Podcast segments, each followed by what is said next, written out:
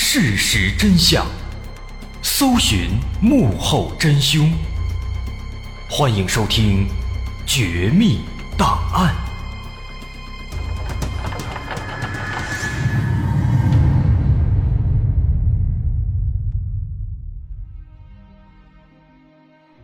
还原事实，探索真相。欢迎来到今天的《绝密档案》，我是大碗。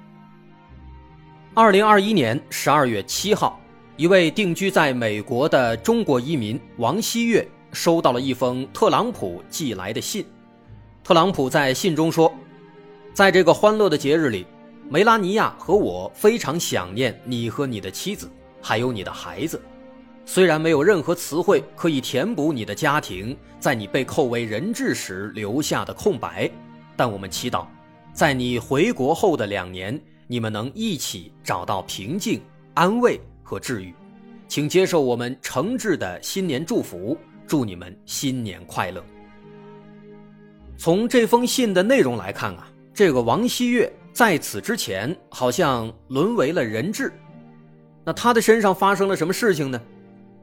这个王希月，他是普林斯顿大学历史系的博士研究生，在二零一六年的时候，他曾经去伊朗。研究历史上的卡扎尔王朝，但是因为某些行为被伊朗认定为间谍，被判了十年刑期。后来，直到二零一九年，特朗普把一名被扣留的伊朗科学家作为交换，才把王希月给接回了美国。因此，在这一年的新年来临之际，他才会收到这封特朗普的新年祝贺信。其实，王希月他并不是第一个被特朗普营救回来的被扣押在海外的美国人质。弗吉尼亚大学有一名大三学生叫奥托·瓦姆比尔，他也有一段类似的经历，而他的经历更加不可思议。他仅仅因为一个手贱的小动作，就被当作是间谍，被判了十五年，而不久之后，他又诡异的忽然死亡了。这件事儿也发生在二零一六年。二零一六年一月二号，刚刚结束了为期四天的在朝鲜的旅游，美国大学生奥托·瓦姆比尔在平壤国际机场准备登机返回美国，但是却在安检通过海关时被保安拦截下来。在同年三月，奥托被朝鲜最高法院以阴谋颠覆国家罪。判处十五年劳动教养。十七个月以后，在特朗普政府的沟通之下，奥托被朝鲜当局释放，但此时他却成为了一个植物人，而且在回到美国仅仅不到一周以后，他就被宣告了死亡。令人不解的是，法医并没有搞清奥托出现这种结果的原因，就只是发现奥托的大脑中出现了一些问题。但是奥托的父母不同意解剖尸体，因此他是否在朝鲜期间遭到了虐待，到底又遇到了什么事情，一直都无法搞清。毫无疑问，以这种形式把人质释放，并且在不久之后人质又旋即死亡，美国方面又无法找出明确的致死原因，这个结果对朝鲜当局来说肯定是最有利的。但是这其中是不是藏着什么秘密，谁也说不清。所有人都在好奇，这个原本健康活泼、自由奔放的美国小伙子，在朝鲜旅游期间究竟经历了什么？他是否遭到了某种酷刑，才会导致如此诡异的死亡后果呢？本期节目素材主要来自微信公众号“窥天之眼”，公众号作者格式醒人。大家感兴趣可以关注一下。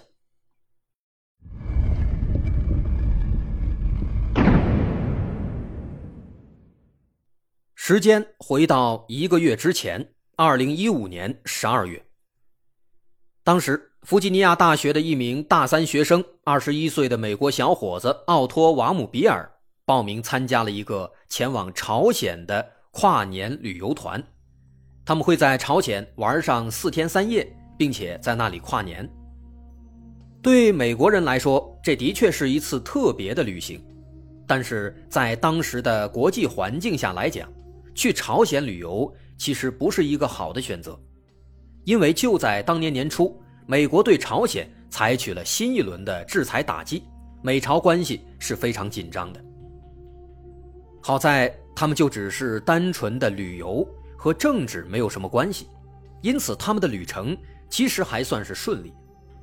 二零一五年十二月二十九日，他和其他的驴友们一起抵达了朝鲜。在那几天里，奥托和朋友们参观了主体思想建筑，观看了先军政治烟火，还和朝鲜当地的孩子们打成一片，一起打雪仗。那几天。对他们来说是非常难忘而且快乐的。在十二月三十一号的跨年之夜，奥托和朋友们入住了朝鲜最豪华的酒店之一——羊角岛酒店。他们在这里开怀畅饮，一起度过这难忘的跨年之夜。这一切本来都是美好的回忆，直到新年第一天的凌晨，奥托过于兴奋，难以入眠。于是他就独自走出房间，自己一个人在酒店里逛了逛。期间，他不知不觉地走到了一个不对外开放的酒店内部的专属楼层。这个楼层里其实也没有什么特别的。他走了几步，看到走廊的一面墙上挂着一张横幅，横幅的内容是：“让我们强烈拥护金正恩将军的爱国情怀。”当时也不知道奥托是不是喝多了，他看到这条横幅以后，其实他也看不懂，但他就是突发奇想，就走过去把横幅摘了下来，打算带走作为纪念。不过在摘下来之后啊，他发现这横幅太大了，包里装不下，于是他又把横幅重新给挂了回去，之后转身离开了。这只是一个平平无奇的小插曲，之后的两天里，他们继续快乐的旅行，直到二零一六年一月二日，短暂的行程结束了，奥托和朋友们一起来到平壤国际机场，在这里按照导游的指示安排排队通过海关。但是就在这个时候啊，两名安保人员忽然走过来，要求核实奥托的身份。接着，他被要求去旁边的一个房间里。此时，奥托并没有感到任何紧张，他身边的朋友还开玩笑说：“我们会不会再也看不到你了？”但殊不知啊，这位朋友竟然一语成谶。随后，美国方面被告知，奥托涉嫌反朝敌对活动，已经被朝鲜当局逮捕。这件事情。立刻轰动了整个美国，大家不清楚奥托究竟在朝鲜干了什么。不仅是他远在美国的父母不清楚啊，就连同行的驴友们也感到非常疑惑。几天以来，大家一直在一起，没有做其他事情啊。其实这个时候啊，就连奥托自己都是蒙圈的，他根本就没有意识到自己到底闯了什么大祸。直到两个多月以后，二零一六年二月二十九日，奥托终于再次出现在了公众的视野里。虽然他依然是西装革履，但整个人的精神却非常颓丧，而且表现出极度的不安和恐慌。在这次朝鲜召开的记者会上，奥托公开承认，为了换取经济报酬以缓解家庭困难，他在美国一个教会的唆使下来到朝鲜执行任务。而该教会与美国情报机构关系密切，其目的在于挫伤朝鲜人民的斗争精神和热忱。他一边说一边哭，请求大家赶快来救救他。但是说实在的，奥托的这个陈述等于坐实了自己在朝鲜确实犯下了罪行，那么等待他的就只有一个地方了，那就是监狱。当然。其实很多人都在猜测，认为奥托在记者会上的发言以及他所触犯的罪名都是被安排好的。在美朝两国交恶的背景下，奥托就是一个撞上枪口，并且还被抓住把柄的倒霉蛋。但到底是不是这样，没有人知道。奥托自己此时最后悔的，应该就是当晚手贱扯下了那条横幅。他一定认为自己现在的处境和当晚的行为有着莫大的关系。其实舆论中很多人也是这样认为的，但到底是不是这样的因果关系呢？我们需要慢慢来分析。奥托到底还是一个年轻人，他一定没有想到，从他一踏入朝鲜境内，像他这种身份的外国人就一定是备受关注的，尤其又在美朝关系非常紧张的情况下。而且羊角岛酒店是最受外国游客欢迎的酒店，它没有理由不会被严密的监控着，所以不论奥托当晚在酒店里做了什么，应该。都被朝鲜当局发现了。羊角岛酒店一共有四十七层，它是朝鲜最高的建筑之一。多年来，很多外国游客都入住其中，也有很多外国游客啊发现在这里藏着一个奇怪的秘密。几乎所有游客都会发现，这个酒店电梯的按键上没有五楼的楼层按钮。于是，羊角岛酒店的五楼。就成了一个非常神秘的地方，很多外国游客都想去五楼一探究竟。而且实际上，确实有不少外国游客尝试偷偷进入五楼，有些人也确实成功了，但他们都没有完全看清五楼的整体布局和其中的具体情况。根据朝鲜方面公布的监控视频，后来很多人猜测。奥托当时进入的去撕条幅的楼层，应该就是五楼。那么，这个神秘的五楼里面到底隐藏着什么秘密呢？奥托进入这个楼层和他最终被朝鲜当局逮捕有没有关系呢？